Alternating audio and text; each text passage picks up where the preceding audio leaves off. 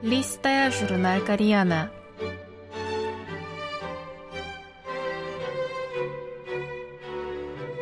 Дорогие радиослушатели, в эфире «Листая журнал Кориана». В этой передаче вы можете послушать самые интересные публикации журнала «Кориана», который издается Корейским фондом. У микрофона Аня.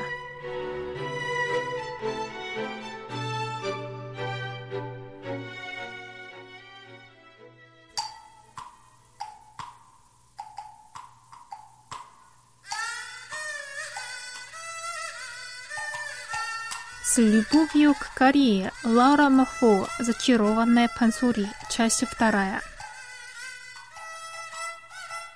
Лауру пленяют истории и послания, хранящиеся в произведениях Пансури. Больше всего она любит песен о Хэмбу, повествование о двух братьях, добром и бедном младшем и жадном и богатом старшем. Это о семье. В каждой семье есть свои проблемы в моей тоже. И я верю в послание, что добро всегда будет вознаграждено. Ее цель не только освоить песнь о Хэмбу, но и исполнять целиком это трехчасовое произведение, желательно по всему миру, а также обучать пансури детей.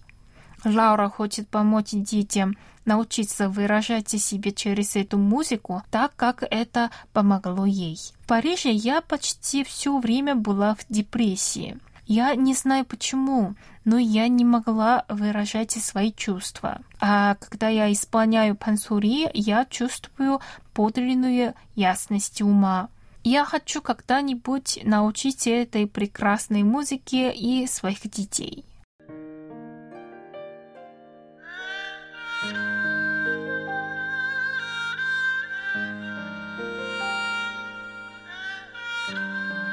Две тысячи двадцатый год оказался особенно трудным для Лауры.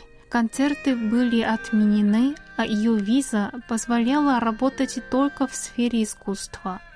Лаура пытается общаться со зрителями онлайн на своем YouTube-канале Лурран Ариран Ариран с Лаурой, а также на канале своей наставницы Bonjour Pansori, где Лаура переводит ее уроки на французский. Но отсутствие концертов означает отсутствие доходов.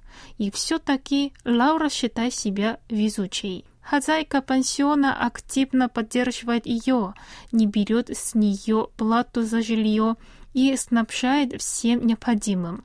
Она даже подарила Лауре хамбок для выступлений. Лаура, обращаясь к хозяйке, называет ее Анни, то есть старшая сестра.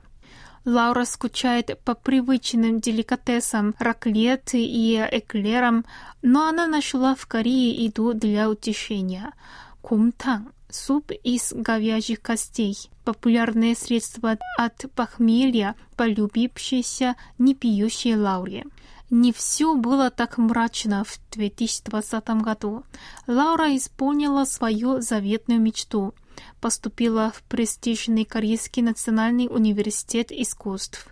Она была страшно рада, хотя немного переживала, что придется снова стать студенткой и нужно будет все переводить.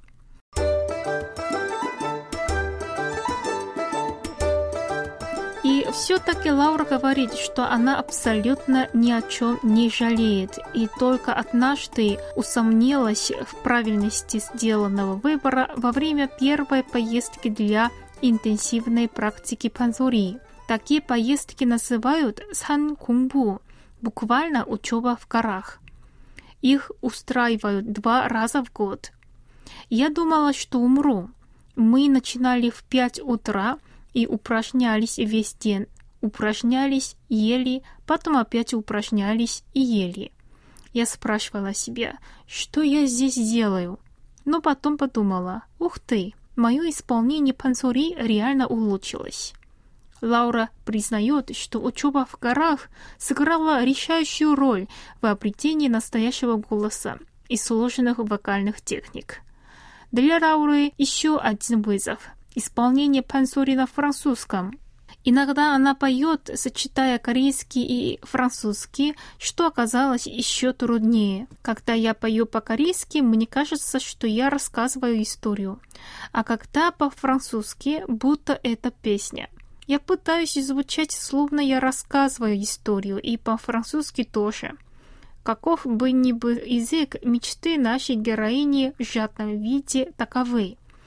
Я хочу, чтобы зрители видели во мне певца Пансури, а не иностранца, поющего в этом жанре. В этом году она надеется вернуться к выступлениям, а также освоить песен Ахунбу и перейти к изучению менее известного произведения Сугян Нанджака. Это история любви, которую сегодня исполняют лишь единицы, в том числе госпожа Минхесон. Если когда-нибудь хотя бы один человек испытает то же чувство, что было у меня, когда я впервые слышала, как поет моя наставница, если хотя бы один человек, услышав мое исполнение, скажет «Ух ты, я тоже хочу этому научиться», это будет потрясающе, говорит Лаура.